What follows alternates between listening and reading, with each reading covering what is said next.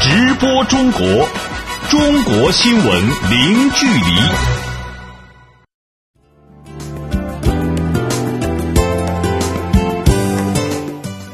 这里是直播中国节目，听众朋友你好，我是张俊。你好，我是小倩。来看今天节目的主要内容：中国与澳大利亚举行外交与战略对话，双方表示要加强在经贸方面的合作。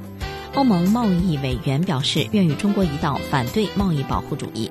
中国一月份外汇储备跌破三万亿美元，降幅较上月收窄。中国发布规划，提出二零二零年全国总人口将在十四点二亿左右。好，欢迎各位持续收听。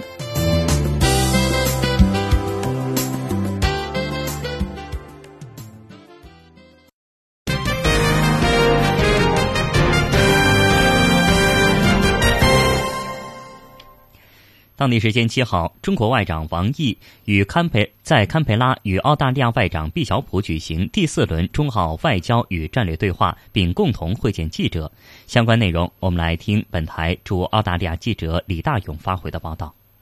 王毅表示，中澳关系总体保持健康稳定发展，双边自贸协定实施效果良好。中澳关系的全面性、战略性和务实性不断提高。今年是中澳建交四十五周年，双方应以此为契机，总结经验，规划未来，充实全面战略伙伴关系内涵，提升全面战略伙伴关系水平。毕乔普外长表示，澳方高度重视发展与中国的关系，特别是在当前国际局势不确定因素增多的背景下，澳中进一步密切双边合作，并加强在国际事务中的协调，具有特别重要的意义。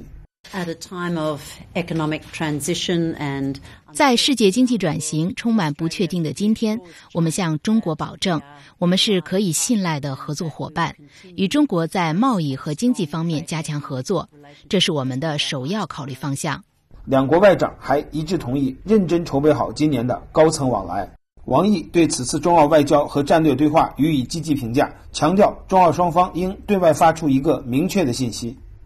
面对当前充满不确定性的国际形势，呃，我们都同意应该对外发出明确的信息，那就是应当坚定不移的来构建开放型的呃世界经济，推动积极全球化朝着更加包容普惠的方向去发展，应当坚定不移的来维护以 WTO 为核心的国际贸易体制，推进贸易投资的自由化和便利化，反对任何形式的保护主义。为此，我们双方。同意加强在国际和地区舞台上的协调与合作。展望未来的中贸经济发展，王毅表示，要推动两国经贸合作朝着更趋多元、更可持续性的方向转型升级。双方应推进发展战略对接。我们愿意推进中方“一带一路”倡议与呃澳大利亚方面北部大开发计划，以及中方的创新驱动发展战略与澳大利亚方面的国家创新与科学议程的。双对接，扩大我们的呃能源资源、基础设施、农牧业等领域的合作，更好的发挥创新的引领作用，为两国务实合作不断的注入强劲的动能。二零一七年是中澳建交四十五周年，也是中澳旅游年。王毅外长希望澳方采取更多措施，便利人员往来。对此，澳外长毕乔普向记者透露，为方便中国公民赴澳旅行，澳方已经推出了更加便捷的签证网络申请。我很高兴地告诉王外长，中国公民申请澳大利亚签证，如今可以用中文在网络上直接填写和申请。中国是第一个获得这项网络服务的国家。接下来，王毅外长还将对新西兰进行访问。记者李大勇，澳大利亚堪培拉报道。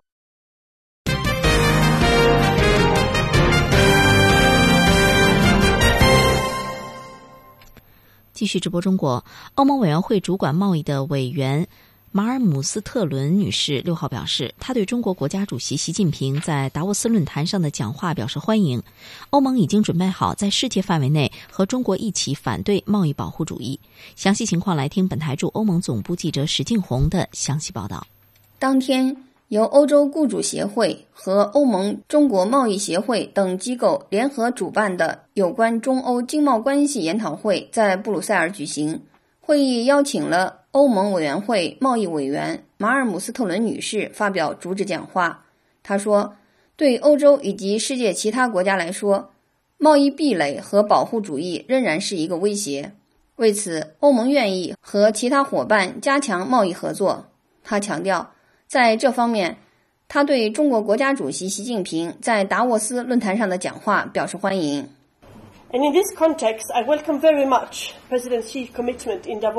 关于这一点，我非常欢迎习近平主席三周前在达沃斯所做出的承诺。他表示将推动贸易自由化，促进投资便利化，对保护主义说不。他说：“搞保护主义如同把自己关进黑屋子，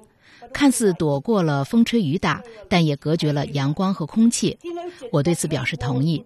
他指出，打贸易战将给所有各方带来灾难，我对此也表示赞同。面对当前在世界范围内出现贸易保护主义上升的势头，马尔姆斯特伦女士表示，欧盟愿意和中国一道共同反对贸易保护主义。她说。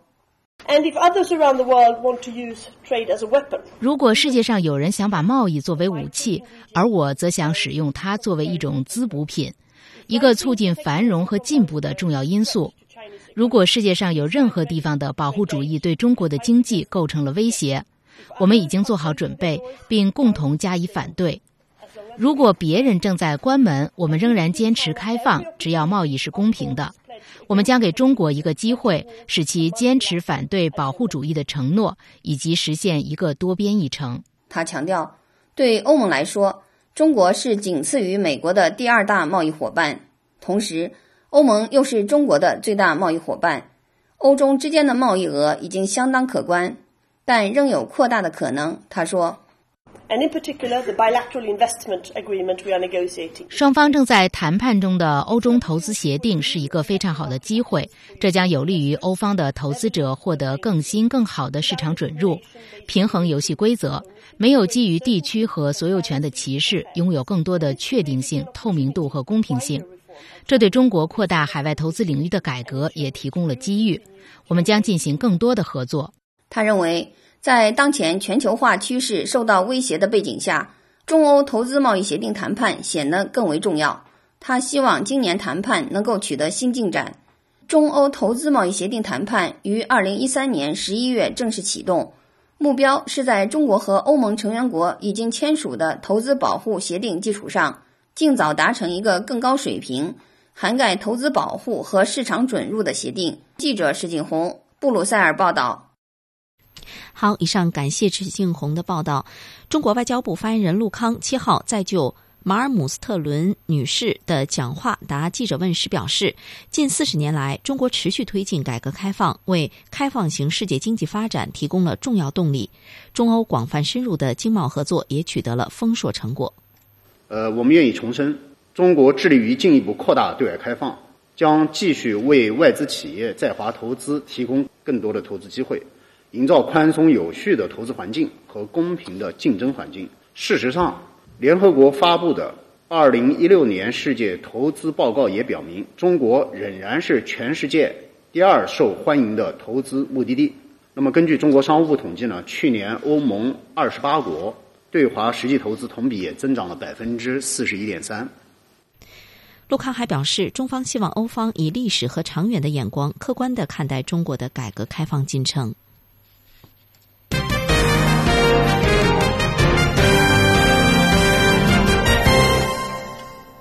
我们再来看外交部例行记者会上的相关消息。根据报道，中国卫生部前副部长、现任中国人体器官捐献与移植委员会主任委员、中国器官移植发展基金会理事长黄杰夫受邀将出席在梵蒂冈举行的反器官贩卖的全球峰会。路透社认为，此举是梵蒂冈积极改善与中国关系的信号。对此，中国外交部发言人陆康七号在例行记者会上表示，黄杰夫先生出席有关会议跟中梵关系的发展无关，只是出席一个会议。陆康同时表示，中方对中梵关系改善抱有诚意，也为此做出了不懈努力。目前，中方同梵蒂冈保持畅通有效的接触对话渠道，愿意同梵蒂冈方面相向而行，推动建设性对话和双方关系改善进程不断取得新的进展。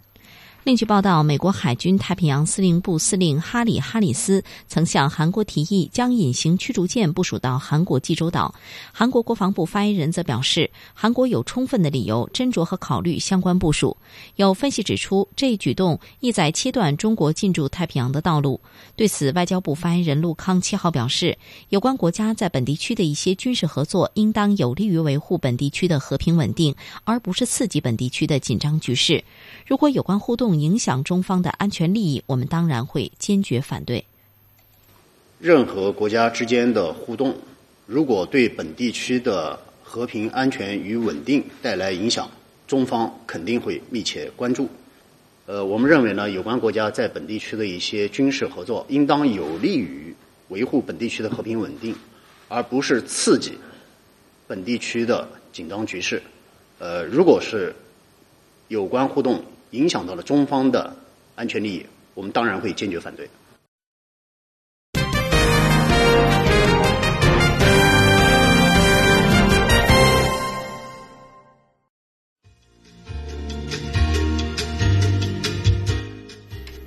好的，听众朋友，接下来我们将关注以下的财经资讯：中国一月外汇储备跌破三万亿美元，降幅较上个月收窄。中国光伏发电和装机容量位列全球第一，今后将推动光伏发电降成本、扩应用。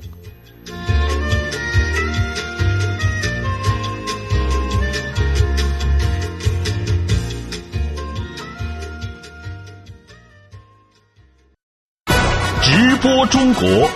中国新闻零距离。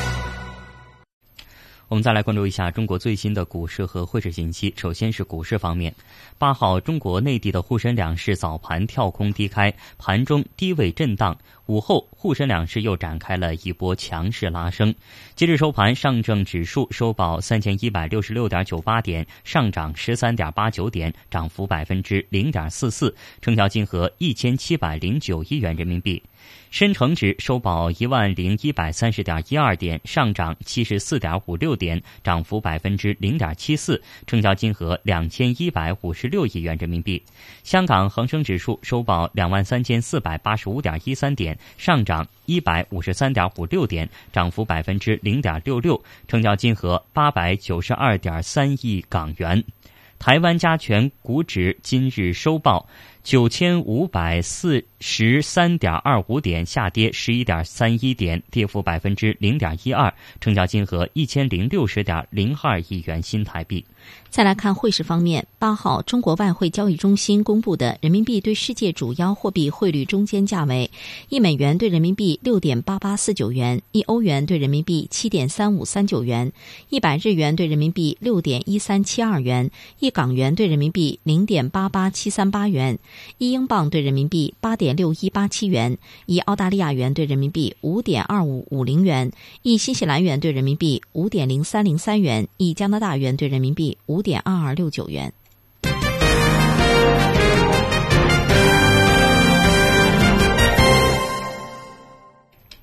我们再来关注更多的财经资讯。中国外汇交易中心披露的数据显示，一月份人民币汇率指数小幅贬值，但汇率继续保持基本稳定。中国货币网特约评论员认为，一月份以来，新任美国总统特朗普多次向外释放不愿美元过强的信号。美联储议息会议呢，也没有透露更多有关加息前景的信息。美元指数出现了一定回调。与此同时，尽管春节假期出国旅游购汇的需求仍然是非常的旺盛，但是个人购汇总体较为平稳。随着人民币对美元汇率双向浮动弹性的增强，人民币贬值预期也有所收敛。事实上，一月份人民币对美元汇率小幅升值。一月二十六号，人民币对美元汇率中间价为六点八五八八元，较上年的十二月末升值百分之一点一四。中国货币网特约评论员分析表示，从国内看，随着经济运行亮点进一步增多，金融市场对外开放持续推进，以及实施稳健的中性货币政策，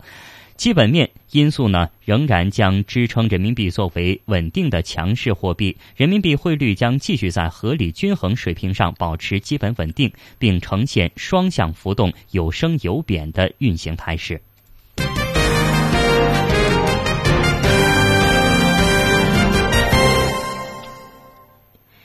七号，中国人民银行公布了今年一月份外汇储备相关数据。数据显示，截至一月末，中国外汇储备为两万九千九百八十二点零四亿美元，跌破三万亿美元关关口。国家外汇管理局表示，央行的市场操作是外储规模下降的主要原因。从对外支付能力和债务清偿能力来看，目前中国外汇储备规模仍然十分充裕。详细情况，来听记者赵阳带来的报道。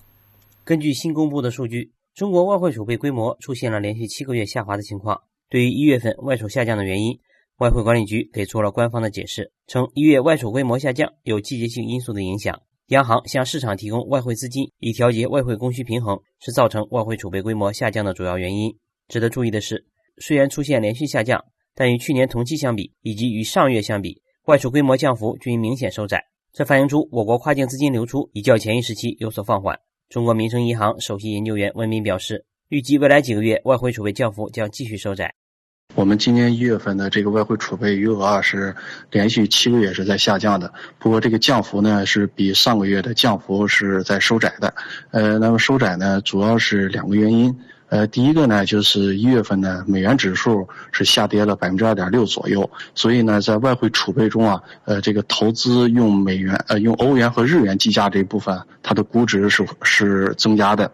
那第二个原因呢，就是一月份啊，人民币对美元，呃，这个汇率啊，也是这个止跌反弹，所以人民币这个贬值的预期啊，也暂时得到逆转。同时呢，一月份以后呢，我们是加强对外汇呃这个合规性的这个这个检查，所以呢，这个预计呢，结束会的这个逆差也会有所好转。去年底，中国外储数据险守三万亿美元关口，到今年一月，外储终于跌破了这个整数关口。对此，外汇管理局表示，外汇储备是一个连续变量，在复杂多变的内外部经济金融环境下，储备规模上下波动是正常的，无需特别看重所谓的整数关口。国家外汇管理局新闻发言人王春英表示：“对于储备究竟是多大的规模？哈，第一个呢，我们觉得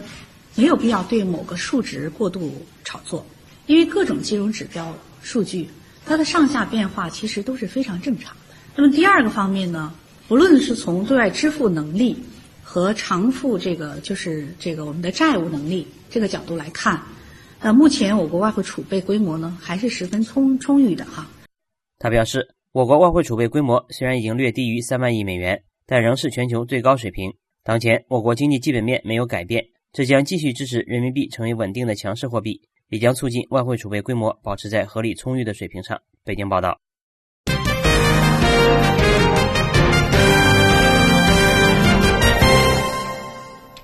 中国国务院近日印发通知，对列入国家批准的相关规划中的非跨省新建铁路、高速公路、隧道、桥梁等四项政府投资交通项目审批权下放给地方，以更好激发地方政府和相关部门的积极性，释放市场的活力。相关内容，我们来听本台记者肖忠仁发回的报道。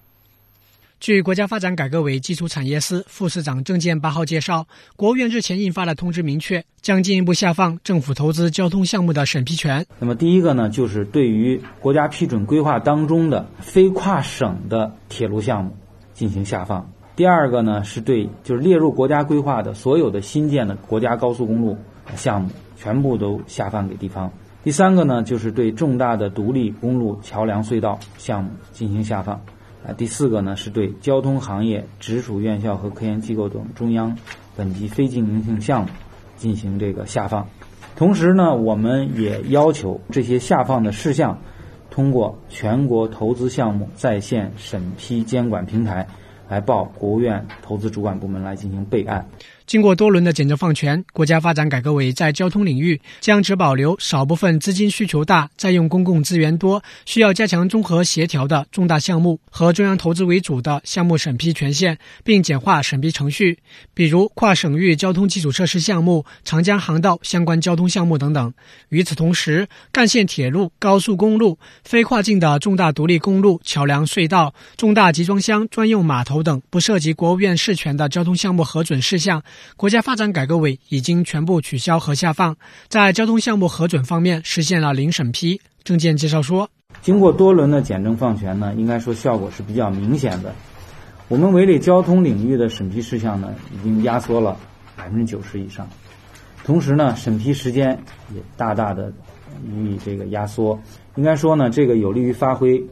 市场在资源配置当中的基础性作用，有利于释放我们交通投资主体的市场活力。同时，能够有效的激发部门和地方的主动性和积极性。据介绍，为了确保审批权限下放之后的实施效果，国家发展改革委将把工作重点转向规划管理和后续监管，并进一步研究先进运输机场项目审批改革等等，以全面实现交通行政审批制度改革的目标。记者肖忠仁北京报道。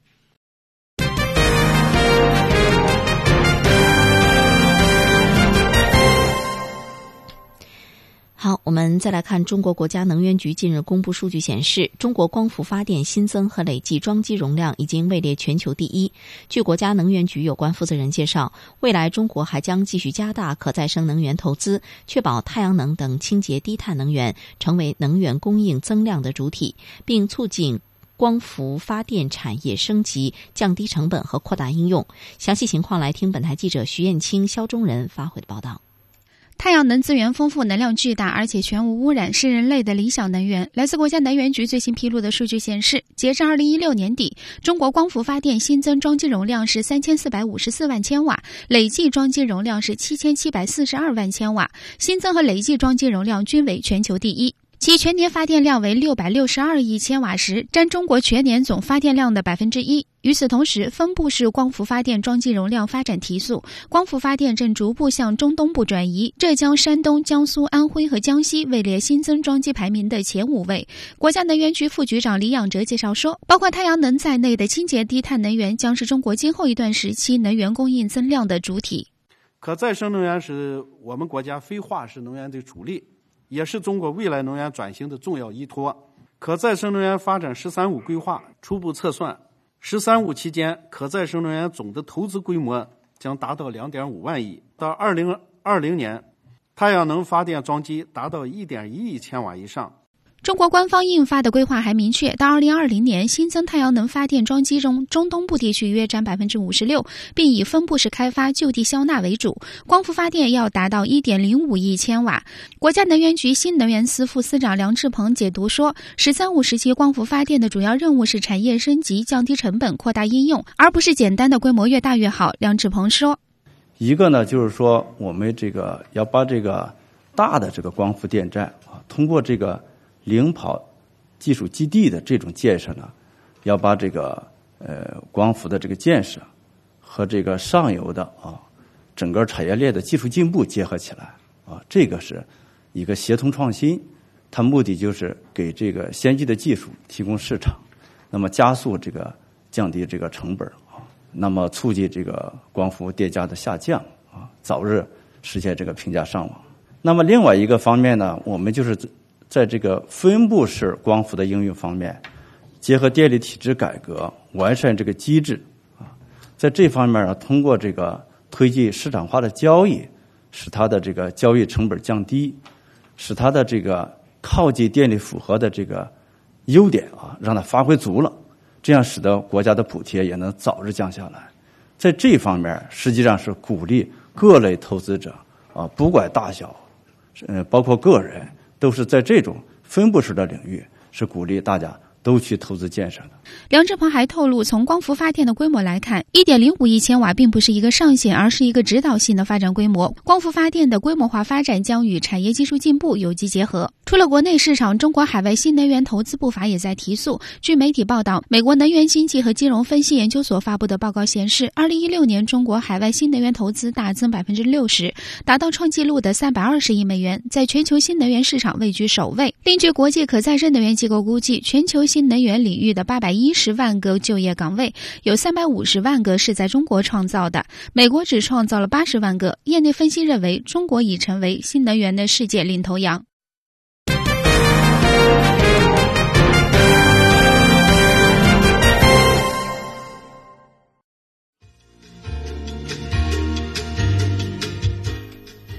好的，听众朋友，欢迎您持续关注直播中国节目。节目的下半时段，我们将一起关注中国发布规划，提出二零二零年全国总人口将在十四点二亿左右。中国国家卫生计生委表示，将继续严厉打击代孕。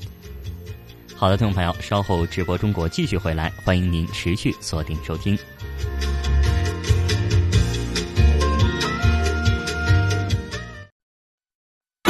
直播中国，中国新闻零距离。听众朋友，您现在正在收听到的是直播中国节目。节目的下半段时间，我们首先来关注今天的主要新闻。当地时间七号，中国外交部长王毅在堪培拉与澳大利亚外长毕晓普举行第四轮中澳外交与战略对话。王毅表示，应推动两国经贸合作朝着更趋多元、更可持续的方向转型升级，双方应该推进发展战略对接。毕晓普外长表示，与中国在贸易和经济方面加强合作是澳大利亚的首要考虑方向。欧盟委员会主管贸易的委员马尔姆斯特伦女士六号表示，她对中国国家主席习近平在达沃斯论坛上的讲话表示欢迎。欧盟已经准备好在世界范围内和中国一起反对贸易保护主义。七号，中国人民银行公布了今年一月份外汇储备相关数据。数据显示，截至到一月末，中国外汇储备跌破了三万亿美元的关口。国家外汇管理局表示，央行的市场操作是外汇规模下降的主要原因。中国国家能源局近日公布的数据显示，中国光伏发电新增和累计装机容量已经位列全球第一。据国家能源局有关负责人介绍，未来中国还将继续加大可再生能源投资，确保太阳能等清洁低碳能源成为能源供应增量的主体。日前，中国。国家卫生计生委对外公布“十三五”期间计划生育发展规划。规划提出，到二零二零年，中国总人口在十四点二亿人左右，总和生育率提高到一点八左右。近日，二零一七年中央一号文件正式发布，新型职业农民的培养和支持被连续第五年写入文件。专家指出，中央一号文件系列指导政策的出台，为多年来一直备受关注的职业农民发展之路带来了新的机遇。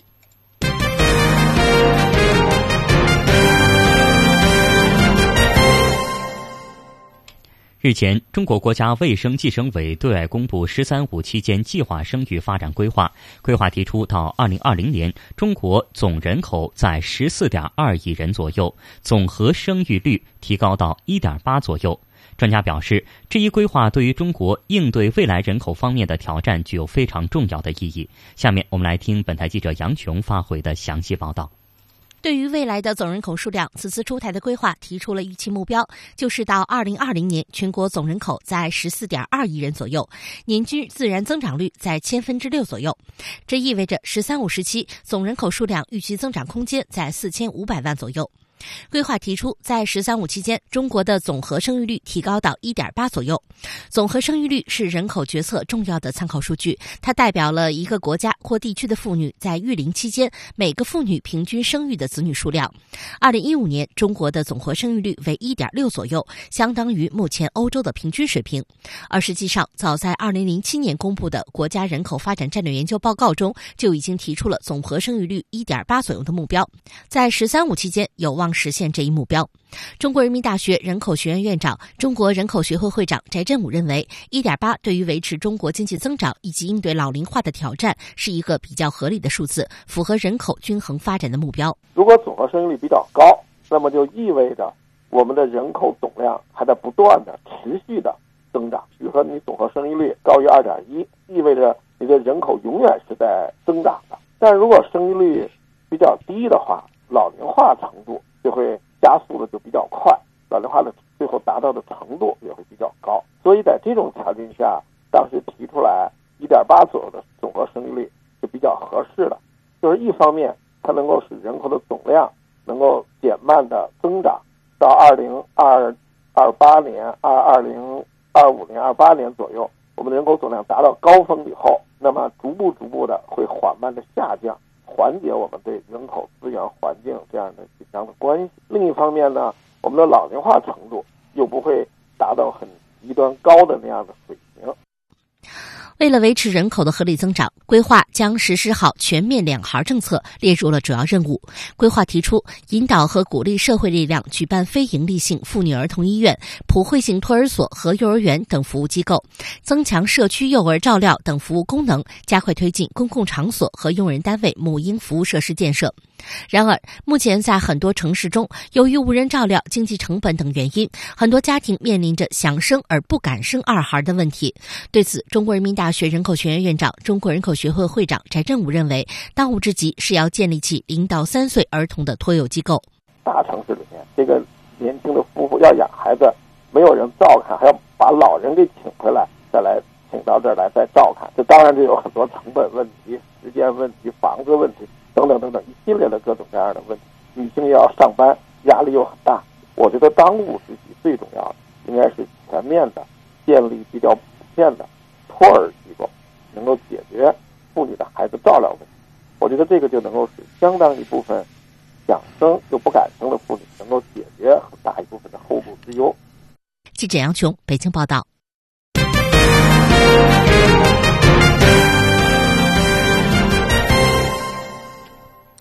好，我们再来看中国国家卫生和计划生育委员会副主任崔丽七号在国务院政策例行吹风会上介绍，二零一七年新出生人口一千八百六十七万，比二零一五年增长百分之十一。新出生人口中有百分之四十五来自两孩家庭。全面两孩政策落地，受到社会各界的普遍欢迎。崔丽说，二零一六年国家卫生计生委按照中央统一部署，推动实施两孩政策，有二十九个省份修订。了地方人口与计划生育条例，制定了一些有利于全面两孩落实的政策，比如妇女享受产假，对已经实施计划生育的家庭奖励政策继续保留，给母婴在公共场所提供一些适合条件、适合的条件和环境等。好，我们再来关注一条跟代孕有关的新闻。二孩政策呢全面放开以来，七零后、八零后加入了在育的行列，高龄孕妇井喷式的增长。但是不容忽视的是，随着年龄的增长，生育成功率却呈现出了明显的下降趋势。近期，《人民日报》刊文讨论代孕是否可放开，引起了社会的广泛关注。二月八号，国家卫计委新闻发言人毛群安表示。代孕是违法违规的行为，国家卫计委将继续的严厉打击涉及代孕的违法违规行为。根据世界卫生组织人类生殖特别规划署的报告，世界范围内不孕不育率高达百分之十五到百分之二十。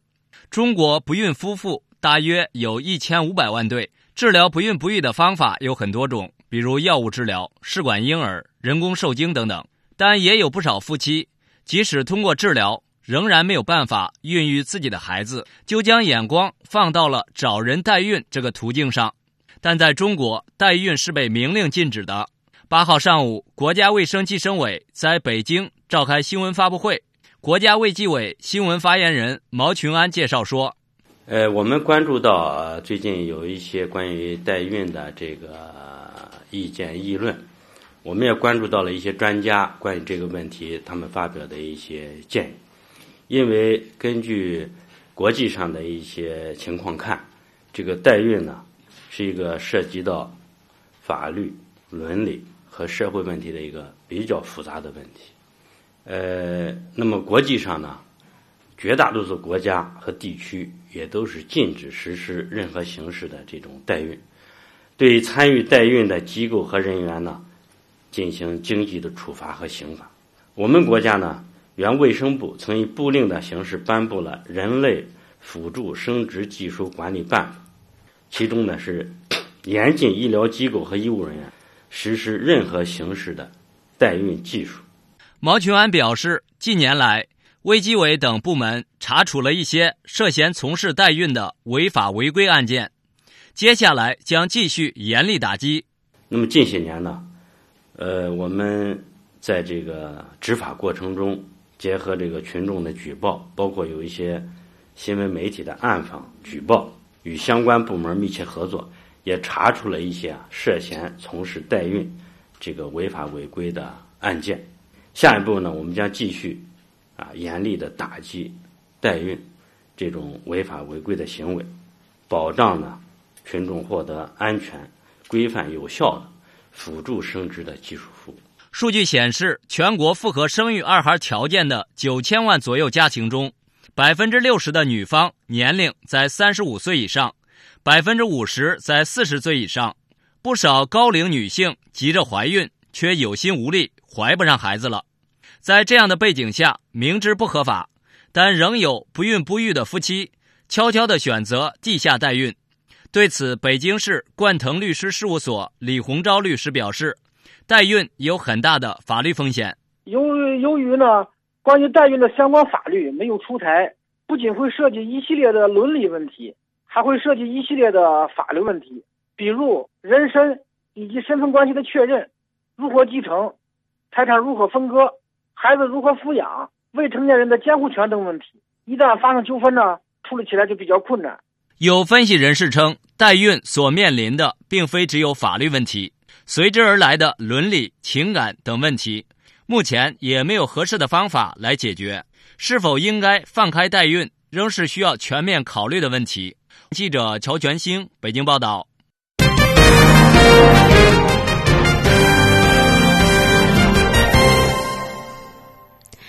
好，继续来看，前两天我们报道了，二零一七年中央一号文件提出要以提高农民收入为目标，深入推进农业供给侧结构性改革。十多年来，中央一号文件持续关注农村的发展，而新型职业农民的培养和支持也已经连续第五年被写入文件。专家指出，中央一号文件系列指导政策的出台，为多年来一直备受关注的职业农民发展之路带来新的机遇。详细情况，来听记者李进带来的报道。近日，二零一七年中央一号文件正式发布，新型职业农民的培养和支持被连续第五年写入文件。比如，文件提出要继续实施新型职业农民培育工程，整合各渠道培训资金资源，建立政府主导、部门协作、统筹安排、产业带动的培训机制；要开展现代青年农场主培养计划、新型农业经营主体带头人轮训计划和农村实用人才带头人示范培训，把返乡农民工纳入培训计划，培育一百万人次，探索培育农业职业经理人等。今年，在北京市通州区经营着上百亩农场的赵文广，迎来了他从中学教师转行到职业农民的第十个年头。目前，他的农场里主要种植红心苹果和从欧洲引进的高端水果不老梅。经过两年多的培育，农场小有规模，效益不错。在赵文广看来，目前投身农业，尤其是走职业化的道路，无论是从产量和质量，都有着自己的优势和良好的前景。我们有个朋友在东北种大豆，他那个种的大豆质量，他是。咱们土生土长的一种，但是说它的质量、产量比转基因的还要高很多很多的。踏踏实实做农业还是比较稳定，比较什么周期可能长一些。中国来看，就是说最最有发展前途的就是农业。经过多年的稳定发展，像赵文广这样有技术、懂经营的新型职业农民群体正在不断壮大。通过政策的支持和培训，中国目前新型的职业农民主要以家庭农场、农民合作社等方式实现转型。农业问题专家、中国社科院教授李国祥认为，新型职业农民切中了中国农业农村持续发展的关键问题，将有效解决中国农业生产后继无人的隐患。是啊我们国家随着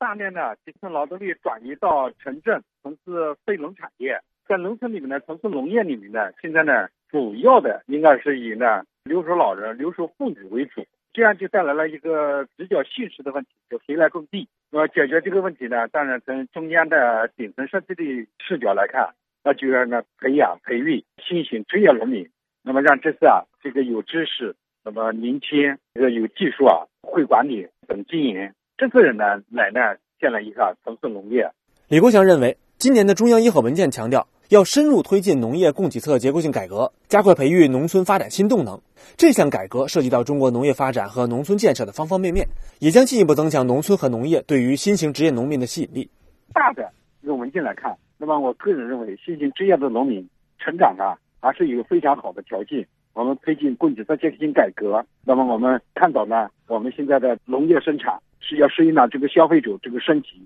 可以呢跟这个二三产业融合，提出了很多新的业态。那么，如果我们新型职业农民啊，呃，或者我们现在这个不是新型职业农民，但是呢，我们现在已经掌握了一定的这个本领，那么再跟我们这个传统的农业再结合起来，那么这个呢，应该来说发展的机会还是非常多的。在过去在这些改革当中呢，那么都有呢这个部署。而根据中国农业部日前出台的“十三五”全国新型职业农民培育发展规划，到二零二零年，中国新型职业农民将超过两千万，成为中国农业发展改革的强大新动能。对此，李国祥教授认为，新型职业农民的培育培养是一个长期的过程，需要政策的持续关注和支持，让农民能够得到切实的实惠。从政策的角度来看，那么呢，要给予啊更多的这个政策，那么怎么样来这个在土地流转啊，在这个融资啊，那么在这方面呢，要给给予他们的更多的这样的一些条件，让他能够组织动员这些资源，那么他才可能赚到收入。他才能够发展现在农业，他才有可能待在农村。如果农村将来城镇啊，生活都很好了，条件都改善了，公共服务水平高了，基础设施又好了，那么物质文化生活呃条件都非常好，农民啊能够留下来，成为新型职业农民。记者李进北京报道。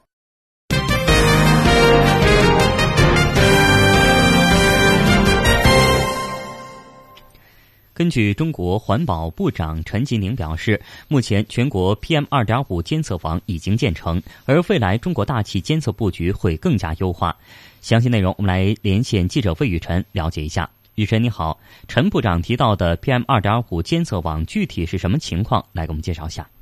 嗯，好的。呃，根据科技日报消息，环保部长陈吉宁近日表示，呃，全国 PM 二点五的监测网已经形成，监测站在京津冀布局将会更为密集。那么，同时他也表示到，这个除了这个测 PM 二点五浓度以外，组分网污染物有哪些成分，解释污染物是怎么产生的这样一些问题，他们也十分的关心。那么，这也包括了手工采样站、激光雷达站，通过航站平台看污染物在大气中怎么迁移，传输过程是什么样的。等这样一些问题，那么这些问题呢，当然都是一些大尺度的实验，并不是说简单的实验室或者是理论模型计算能够得出的结果。那么，除了地面和航空检测，这个卫星遥感技术也是监测大气污染的利器。那目前，北京已经建立了一个颗粒物遥感监测网络，能够自上而下的对这个颗粒物、雾灰的大气成分，呃，以及这个污染过程进行监测。同时呢，也能够看到这个污染层叠分布和污染的输送。那么，这对于京津冀区域监测的一体化来说，无疑是一个利好的消息。呃，因为这个卫星看到呢是区域水平的分布，雷达看到的是污染物的垂直分布。那么，这样就形成了一个区域三维立体的监测网络。那当然，我们也知道，这个数据是预报预警系统的基础。那么，在“十二五”科技计划支撑支持下呢，中国建立了一系列雾倒霾预报预警模式。那么，从二零一三年开始推广，到京津冀及周边地区，已经获得了百分之百区域重污染过程预报准确率和百分之七十五以上区域内城市预报准确率。主持人，嗯，那根据你的了解，中国下一步将采取哪些措施来加强大气环境监测呢？嗯，一般来说呢，这个城市布设点位越多、越密集，越能够客观反映城市空气质量状况。那么对此，环保部环境监测司的负责人曾表示，二零一六到二零二零年期间，将会对一千四百多个空气质量监测的国控网点来进行进一步优化，客观反映空气的呃空气质量的这个情况。那么同时呢，也将设立十六个空气背景站点、九十六个空气区域站点，以及一些颗粒物组分站和光化学监测站点。来通过超级站的建设，进一步优化空气质量站点分布，来更好的发挥作用。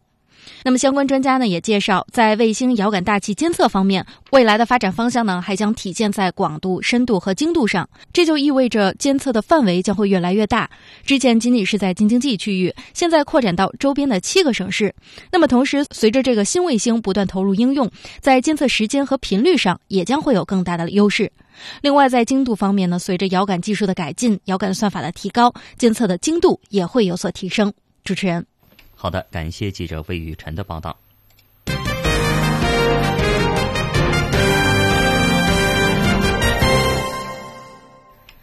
好，我们继续来看所谓的小厕所大民生，这两年在全国推广的厕所革命，最近又有新动作。国家旅游局局长李金早在日前召开的二零一七年全国厕所革命会议上提出，全国五 A 级旅游景区都应该配备第三卫生间。什么是第三卫生间？又能解决旅客怎样的尴尬呢？我们来听一下江苏台记者李慧云带来的报道。在南京一景区，杨女士在男厕所外等着七岁的儿子。她说：“还好现在孩子大了，再小的时候不能独立上卫生间，只能跟着自己去女厕所，那经历真是又急又尴尬。”小一点的话就是上女厕所，有些女生厕所排队，你小孩想上厕所没地方，他也不像大人能够忍，已经像有桶了，我们都让他在桶里面撒，那没办法。爸爸带小女儿出去玩，儿子推着轮椅上的老母亲逛景区，怎么上卫生间一直是个让人头疼的问题。第三卫生间的推广或许能给出答案。南京旅游职业学院博士应伟介绍说，所谓的第三卫生间是独立于男厕所和女厕所的小空间，就是为了解决一部分特殊对象如厕不方便的问题。尤其是家庭的异性之间，比如像女儿协助父亲啊，儿子协助母亲啊，等等等等。基于这样一个特殊的人群的这样一个考虑啊，它是真正的能够完善旅游公共服务的设施。其实第三卫生间啊，在西方早就开始盛行了，确实能够从游客的角度出发，能解决游客的一些实际的问题。事实上，南京、镇江一些景区已经设置了第三卫生间。在南京夫子庙景区的贡院街公厕，记者看到男厕所旁边的一扇门上标注着“第三卫生间”。推门进去，婴儿整理台、婴儿安全椅、幼儿坐便器一应俱全，而残疾人坐便器两侧有栏杆，墙上是紧急呼叫按钮。卫生间环卫工王守林除了日常的打扫工作，还自发当起了引导员。我们要是在这要看，那有的他不知道的，有时候我们要遇上了就喊一声。残疾人坐轮椅的什么不方便的，比如说父亲要带小女儿，女儿小了，到这里边不也可以吗？据了解，二零一七年全国五 A 景区将建设六百零四座第三卫生间，随之而来的是运营维护成本的增加。对此，南京旅游职业学院博士应伟表示，可以以商养策。我是希望第三卫生间是一个可持续的概念，我们不能就是仅追求这个字眼，往自己景区门面上贴金。我们真正要把这个第三卫生间要向特殊人群、特殊的家庭，要向他们敞开，增加它的这样一个使用率，而不能使第三卫生间仅仅是一种摆设。厕所的运营维护成本是比较巨大的，可以运用以商养厕的这样一种概念，可以在里面增加一些广告啊。好的，以上感谢李慧云带来的报道。那么，第三卫生间的推广啊，可以说是对过去公厕短板的一种回应。它代表着公共服务延伸到了以往被忽视的地方，体现了社会治理思维的务实化。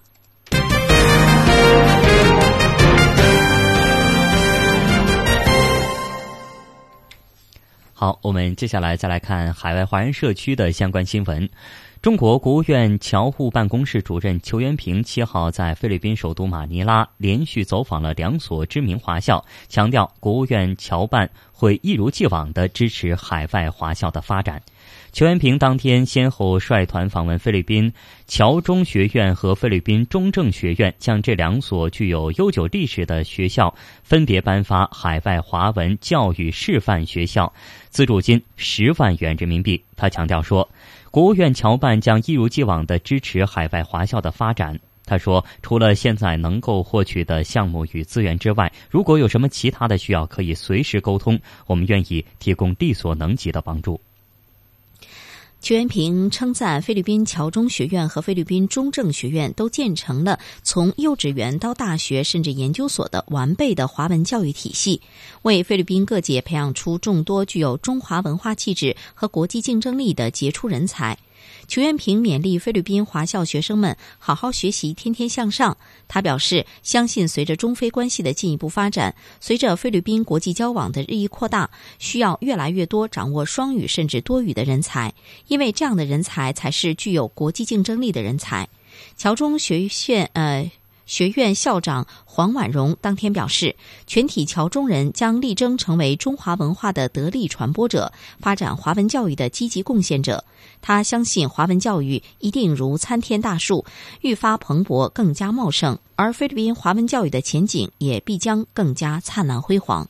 我们再来看七号晚上，巴黎会议宫表演厅是座无虚席。文化中国四海同春大型魏桥演出隆重举行，精彩的文艺表演将新春的祝福带给了法国的华侨华人，也向法国民众展现了中国文化的魅力。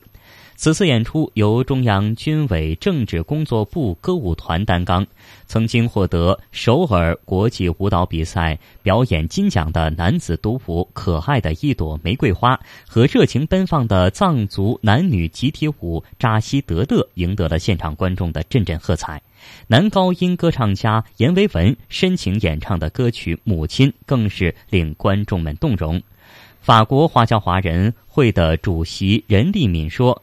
文化中国四海同春晚会是在法华侨华人共同期盼的文艺盛宴，艺术家们的到来呢，更是显示了祖籍国亲人的关怀与厚爱，华侨华人倍感温暖。为了更好地满足海外侨胞精神文化需求，展示中华文化的博大精深，国侨办从二零零九年春节起，在全球持续举行文化中国四海同春活动。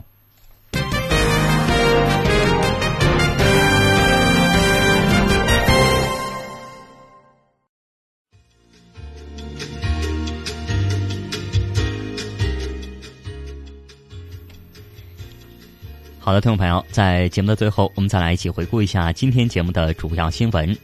中国与澳大利亚举行外交与战略对话，双方表示要加强在经贸方面的合作。